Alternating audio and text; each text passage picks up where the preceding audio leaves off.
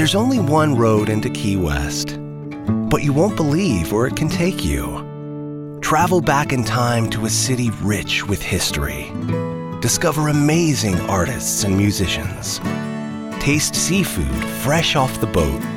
Or just kick back and soak up the island vibe. For more about Key West, visit flakeys.com. Key West, close to perfect, far from normal.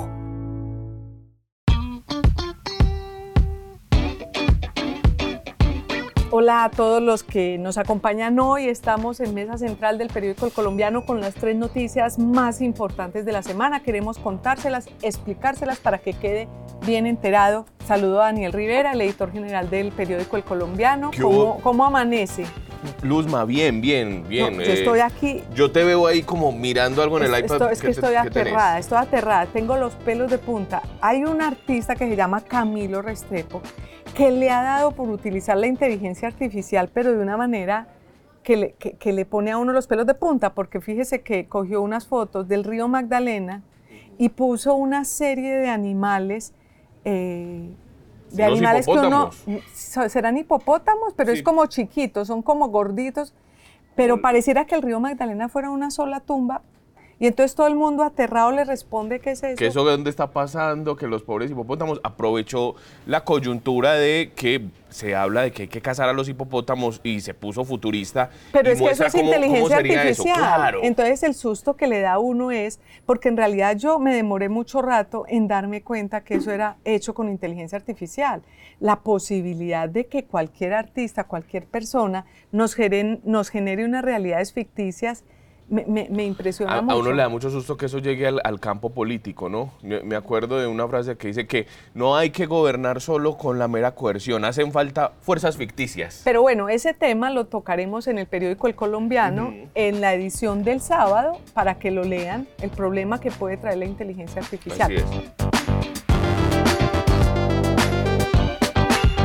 Luzma, a usted le gusta mucho el fútbol y me estoy seguro de que estuvo atenta a todo lo que sucedió el domingo en el partido fallido entre Nacional y América. Total, claro que sí, pero invitemos al profe, al profe, que es nuestro editor de, de deportes, pues que él sabe conoce más el detalle que nosotros para que nos cuente del tema. El problema del estadio el domingo, que era el partido nacional contra el América, fue, se, se, se originó en algo y fue que quitaron la logística. La logística es los jóvenes que cuidan las tribunas, que se supone que traen la paz y la calma en la tribuna, pues los quitaron. Normalmente, cuéntenos un poco qué fue lo que pasó, porque normalmente era un servicio que prestaba la barra de, los del sur, porque esto solamente pasó en la tribuna del sur, no, no pasó en todo el estadio, solo en esa tribuna.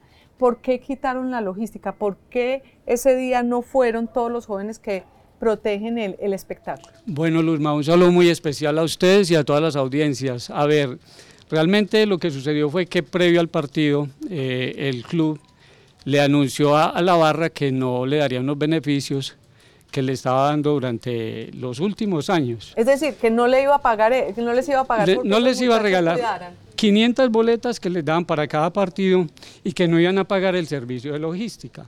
¿Qué lo hace los ¿Y en qué consiste esa logística, profe? ¿Esa logística es qué? Ellos lo, lo, que hacen es controlar a los, a los muchachos de la barra para que no se tiren a la cancha, para que en las celebraciones no, no, no invadan terrenos que no se permiten. Entonces, eh, ese es el trabajo que hacen ellos. Pero el control es con los muchachos que contratan y les pagan por logística, o el control es que el jefe de la barra dice pónganse tranquilos y no, no hagan desorden. Aparte de los líderes que están siempre ahí dentro de la barra, se ubican unos muchachos con uniformes eh, amarillos. amarillos, exactamente, y ellos son de, de, los del sur. Entonces, por eso les pagan ese, ese ¿Ese día no hubo seguridad o sí hubo seguridad? No hubo seguridad por parte de los del sur, porque ellos dijeron... ¿Pero, qué, pero quién sí si puso no nos seguridad? Dan los beneficios, no vamos a prestar el servicio de logística. Eso lo dicen los integrantes de la barra. Pero, en Nacional, pues obviamente ellos como organizadores del evento les corresponde poner un personal que cuide el estadio y ellos decían, bueno, nosotros en vista de que eso iba, posiblemente iba a suceder, redoblamos la seguridad y teníamos más gente. Solo que ellos es, un personal. Es decir, el Club Atlético Nacional consciente de eso, puso más personas a vigilar la tribuna. Además de los policías, porque en todo evento masivo, pues tiene que estar la policía. Esa es la versión, pero, pero es que hay un problema grande. Y es que eso no, ese, ese servicio de logística en los estadios por código de policía no lo podría prestar particulares. Es gente especializada. Y en ese caso tendría que ser gente de la policía. Solo que, lo decíamos en un editorial esta semana, que cuando hubo todo el problema de los hooligans en Inglaterra, que produjo catástrofes, más de 40 muertos en una ocasión, pues lo que le, impuso el gobierno británico a los clubes de fútbol es que tuvieran un equipo de logística súper especializado. No eran las barras, sino era gente que sabía de relaciones públicas, de manejo de masas, y desde entonces además capturaron, incluso les pusieron penas perpetuas a varios de los barristas que hicieron, que, generaron muertes.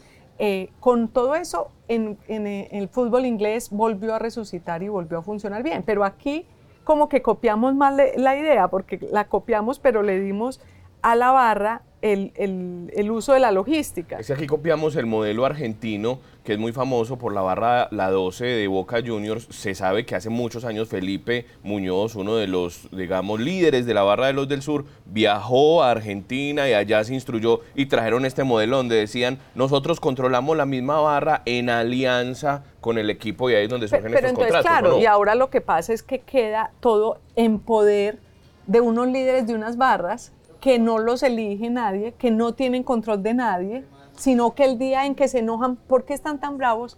Cuéntenos ese otro pedazo de la historia. Bueno, ¿Por qué están tan bravos los líderes de las barras del sur con el equipo Atlético Nacional?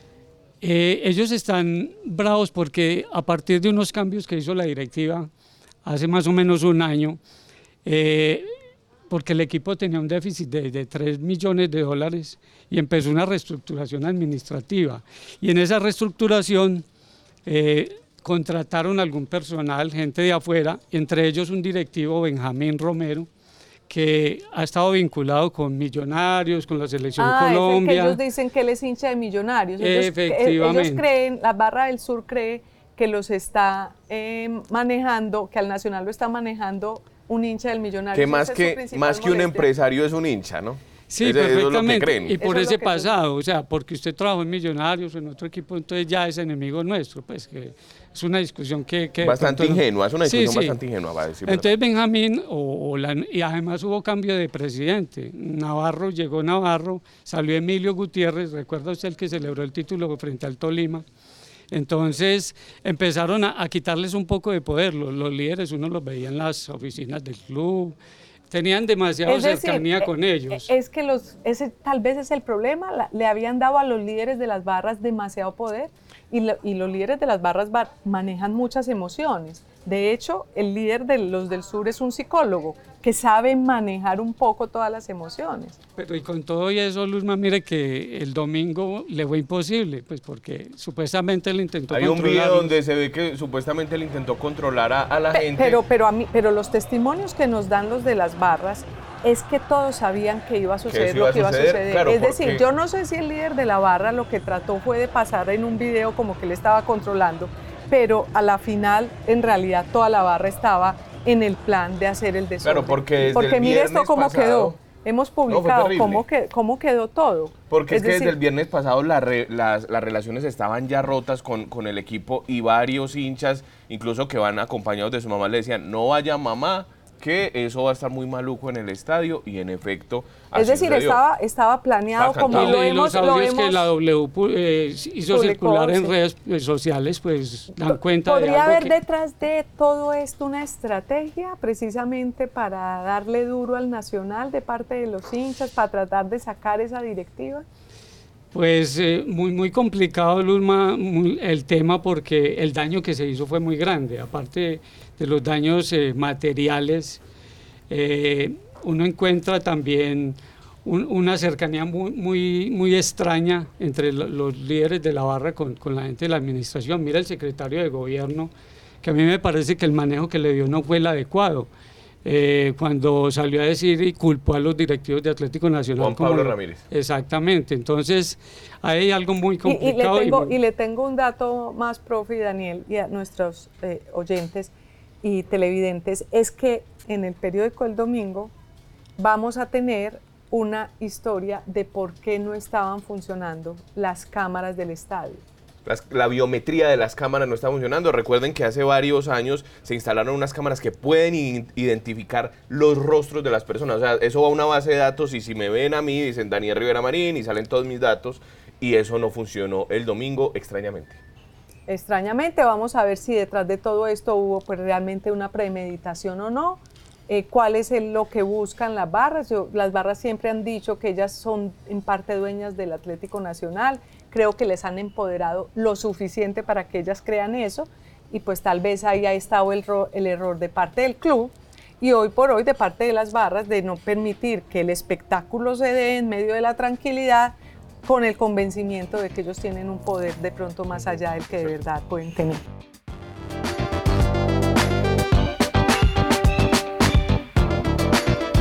Tenemos que pasar al siguiente tema de la semana, que fue la visita del presidente Gustavo Petro a el presidente de Estados Unidos, Joe Biden, su primera visita oficial, Daniel. Sí, imagínate que primero se reunió con algunos congresistas republicanos que salieron con los pelos de punta diciendo que estaban muy preocupados por la actitud de Petro. Venga, venga, pero, pero después eh, el presidente se vio con Joe Biden y al parecer le fue bien, ¿no? Le fue sí, bien. Eh, llama la atención, fíjese que pasaron ocho meses, solo pasaron ocho meses para que se hiciera esta primera visita oficial que está llena de símbolos, porque lo que ha identificado a la izquierda colombiana y en particular también a Gustavo Petro ha sido lo que ellos siempre han llamado el antiimperialismo. Eh, pues todo lo yanqui era, era lo peor, era el demonio y ahora no solamente van a la, a la Casa Blanca, sino que lo celebran como un gran logro. Es decir, cuando uno ya está en el poder, ya ve las cosas de una manera diferente y ya Estados Unidos no es un enemigo, sino un gran aliado. lo cual es bueno para, la, para el país. Lo cual es bueno para el país. Cuéntenos, eh, Daniel Valero, eh, ¿Qué fue lo más importante de la reunión de, Biden y de Petro? Bueno, pues el tema de, salieron como tres ejes claves que igual hasta ahora están en una etapa de anuncios, eso también hay que decirlo, ¿no? Todas estas reuniones de índole diplomática finalmente tienen que tener unas etapas posteriores de desarrollo. ¿Sobre cuáles son esos tres, tres ejes?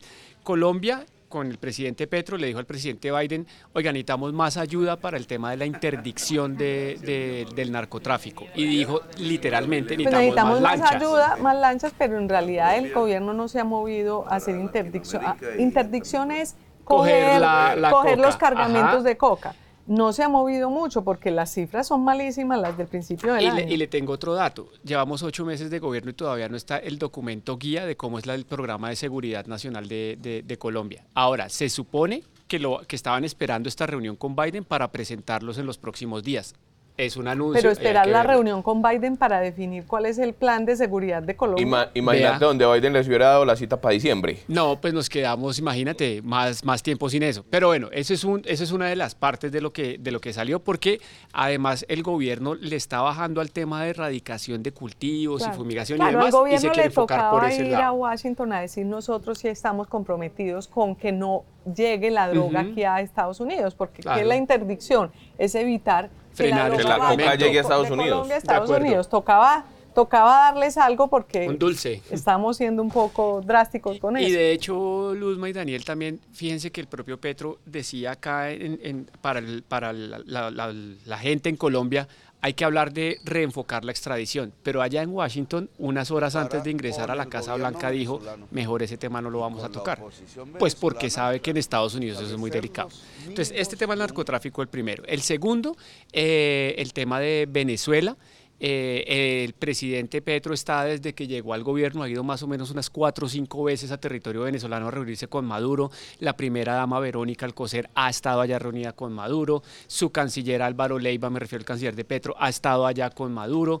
Y es lo que acordaron es que en la reunión de este martes en Bogotá van a haber tres delegados eh, de Estados Unidos. Le doy rápidamente los nombres. Es, muy importante esa reunión. Esa reunión eh, va a ser el tema de la semana entrante, porque Bogotá se va a convertir un poco en la meca de las negociaciones entre la oposición de Venezuela y el gobierno de Venezuela de alguna manera, mediado por la presencia tanto de Gustavo Petro y del gobierno colombiano como del gobierno de Estados Unidos. Y vienen alrededor de delegados diplomáticos de 20 países que tienen como interés europeos, latinoamericanos. Y mira los que manda. Manda a Chris Dodd, que es un senador, obviamente, es muy demócrata. Importante, sí. Y es asesor para las Américas. Está John Finner, que es asesor adjunto de seguridad nacional de la Casa Blanca. Y viene Juan González, que digamos en el ámbito colombiano es decir, vienen dos asesores de la Casa Blanca y viene un congresista que tiene alguna respetabilidad allá en Estados Unidos. Pero esto, esto aquí en Colombia se puso como una gran reunión y dio la sensación cuando llegó Petro a Estados Unidos que le bajaron un poco el perfil.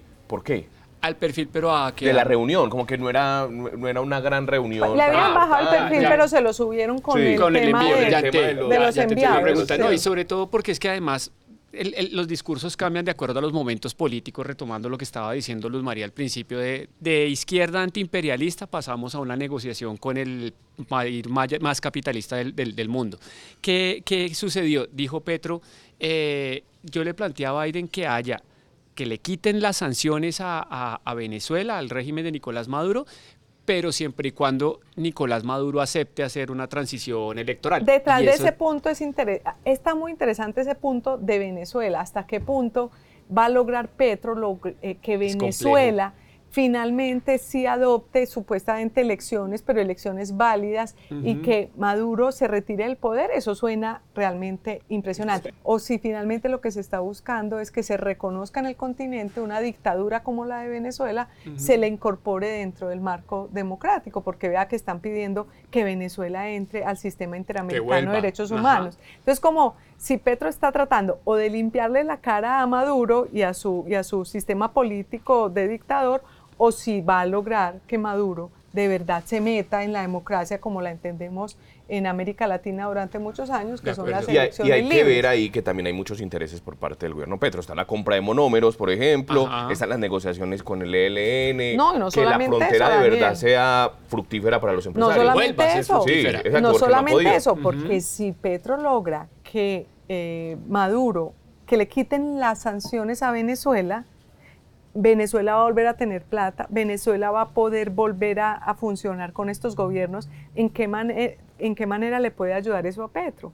Que Venezuela con su, eh, su chequera, millonaria de petróleo pues termine apoyando el, el gobierno de Gustavo Petro. eso puede tener unas consecuencias importantes para Colombia si es que esa hipótesis que estoy lanzando fuera cierta. Ahora, una cosa muy rápida para ese tema de Venezuela. El tema de la negociación con la oposición, que lo, lo, dice el embajador colombiano Armando Benedetti, lo dice incluso la misma, los mismos analistas en Venezuela, es que allá hay muchas oposiciones. Entonces son alrededor de 36 grupos.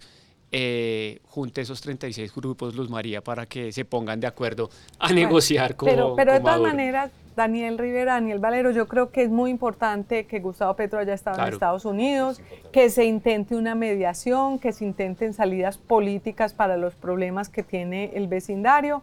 Entonces, eso es una buena noticia que además va a tener un desarrollo importante la semana pasada con la cumbre que comienza, la semana entrante, con la cumbre que comienza el martes.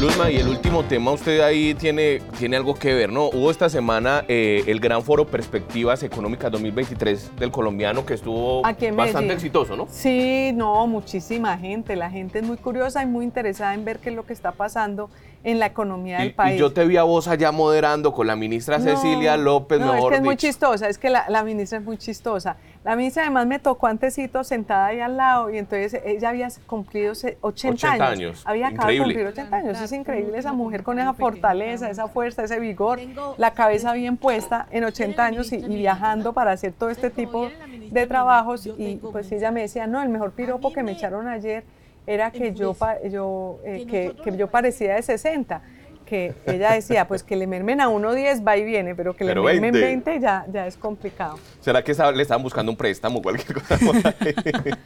Olguita, usted estuvo allá, entonces, ¿qué fue lo que dijo la ministra? No, ¿qué fue lo que le dijo a Luz María, que fue la que le preguntó? No, es que inicialmente ella, ella, ella, alguien dijo que en el siguiente panel venía la ministra Irene Vélez, eh, la ministra de, Minería y de, Energía.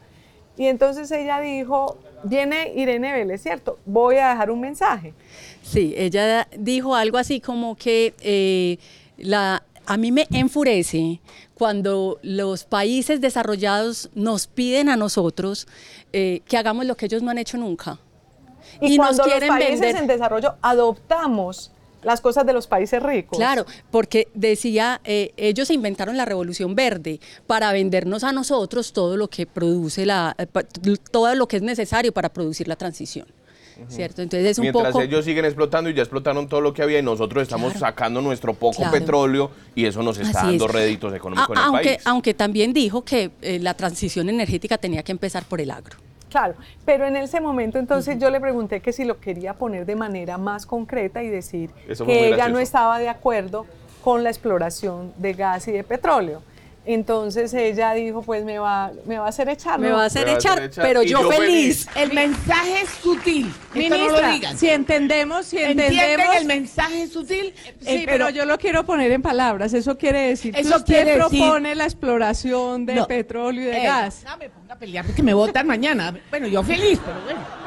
Eso fue lo más gracioso, es decir, es como si estuviera aburrida, aunque no creo que esté aburrida. Yo creo que uno a los 80 ya está más allá del bien y del mal. Exactamente. Sí, y entonces ahí realmente, eh, pues, pero, pero de fondo, porque es que el tema es de fondo, entonces ya más allá del chiste, el asunto es que lo que dijo la ministra es lo que es la gran discusión en estos foros mundiales de medio ambiente y de transición energética, lo que fue Glasgow, lo que fue recientemente la COP, la COP, la COP en general, la última COP, que en realidad hay dos fuerzas ahí que, pelean. Una, que son los que dicen, ¿cómo así? Los, de los, los africanos están muy en esa tónica. Dicen, ¿cómo así? Los países ricos ya hicieron toda su producción, se enriquecieron, se desarrollaron, con, acabando con el planeta, gastando los, el petróleo, el gas, gastando todo.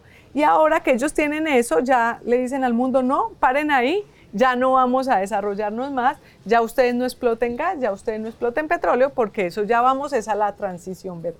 Entonces, la ministra un poco estaba recogiendo esa lectura porque la otra lectura es la que tiene la ministra Irene Vélez con quien usted habló. Claro, y, y, en el fondo, en el gobierno uno ve esas dos posiciones, ¿cierto? Una como muy representada en Ocampo y Cecilia López y otra en la ministra eh, Irene Vélez y, Susana ¿Y el presidente? Y el presidente. De hecho, eh, yo hablé con la ministra de Minas en Marmato y le planteé eso. Y ella decía textualmente, yo soy absolutamente leal a la política del presidente Petro. Es decir, es como queriendo decir, yo soy la leal, hay otros que no son leales. Sí, es prácticamente yo sí soy leal, porque la pregunta era al revés. Es eso, uno, yo soy leal, los otros no, Cecilia, por ejemplo, y está diciendo, yo hago lo que me digan. O sea, todo lo que yo estoy diciendo tiene respaldo en el presidente Gustavo Petro. Y eso sí me parece ya.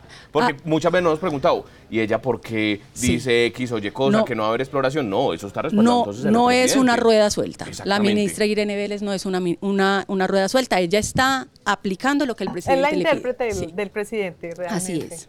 Así es. Entonces, eh, ella además eh, tuvo una, un gafe, tuvo un gafe la, la ministra. Sí, un errorcillo. Otro, otro errorcillo, porque ya no, porque los números como que no se le dan bien a la ministra de, ¿Cómo puede ser una dislexia? A pesar de que ella es como aplicada, porque entiendo que, que ella, en medio de su desconocimiento, se ha dedicado todos estos meses a tratar de aprender más. Es una mujer académica, ¿no?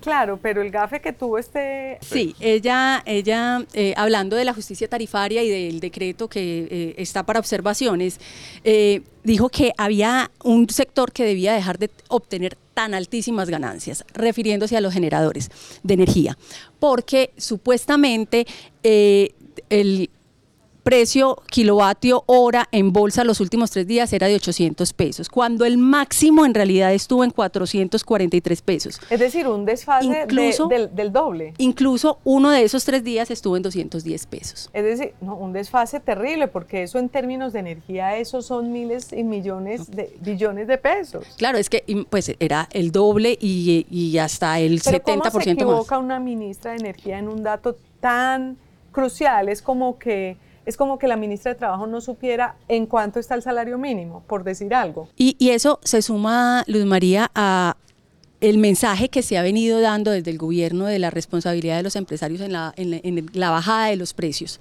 de los consumidores. Igual lo ah, dijo recientemente el ministro Campo y el presidente cuando llamaron a la Andia que había que bajar eh, los precios de los productos. Lo que usted de pronto trata de decir, Olga, es que esto es parte como de esa narrativa que están tratando de construir para poder bajar los precios de las tarifas, intervenir el mercado de las tarifas que no ha tenido intervención en los últimos 30 años en Colombia. Y que ha sido hasta el día de hoy el, gran fracaso del presidente Gustavo Petro, porque él quiso tomarse la CREC y después ya le la corte y le dice, no, usted no puede hacer eso, ¿no? Y él quiere llegar a... Entonces ahora lo están haciendo vía narrativa, pero con, el, con, el problema que hicieron, que la narrativa tuvo un dato eh, pues realmente mentiroso y, y equivocado que habla realmente mal de la ministra. Yo no sé no sé, Daniel, no sé si la ministra la están asesorando una mal. una mala asesoría. Es decir, no sabe uno si la están asesorando mal, si de verdad no les importa hablar con la verdad eh, en vista de que eso les sirve a sus intereses de controlar los precios de la energía, pero estamos en una situación un poco irresponsable de parte, de parte sí, del es muy irresponsable porque es que eso es mover los mercados, ¿no? Un golpe de una ministra diciendo un, un dato mal, eso puede generar pánico económico. Y además está enviando unos mensajes a una población que no conoce cómo funciona el negocio, ¿cierto? Entonces uno dice 800 pesos y la gente no sabe si eso es mucho o poco. Ella dijo extremadamente altos. Sí, exactamente. Entonces los que no saben, es muy fácil con datos técnicos especializados confundir a la gente y ellos hacerse ver como que están del lado de los que, de los que sufren. Olga, muchas gracias, muchas gracias a Daniel. Anuncios del fin de semana. Sí, Luzma, ya lo dijiste, en el periódico del sábado les vamos a contar qué es lo que está pasando con la inteligencia artificial. Eh, estas fotos de Camilo Restrepo con hipopótamos muertos en el río Magdalena tan impresionantes. Les vamos a contar también la historia de... Eh, el libro se llama como Locas de los pueblos de Antioquia y tenemos un capítulo especial de una persona gay, anciana ya, cómo ha vivido estos años en Antioquia, es bastante interesante y en el domingo les vamos a contar todo sobre qué fue lo que sucedió de verdad en el partido entre Atlético y Nacional y el América. Y, el podcast, vamos a tener nuevos podcasts, vamos a tener el podcast con el Rafael Poveda, el periodista que entrevistó a Garavito y es un podcast impresionante. Tú lo entrevistaste, Todas las las sensaciones que tuvo él sobre esa entrevista con este hombre que mató a 210 niños después de abusar de ellos. Y también de Buena Fuente estrenamos un nuevo podcast de Buena Fuente con Daniel Valero con todos los chismes de la política. Los chismes del poder.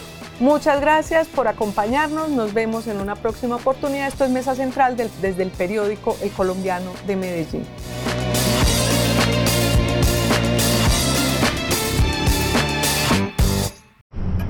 It's easy to lose sleep when you're worried about your health insurance plan.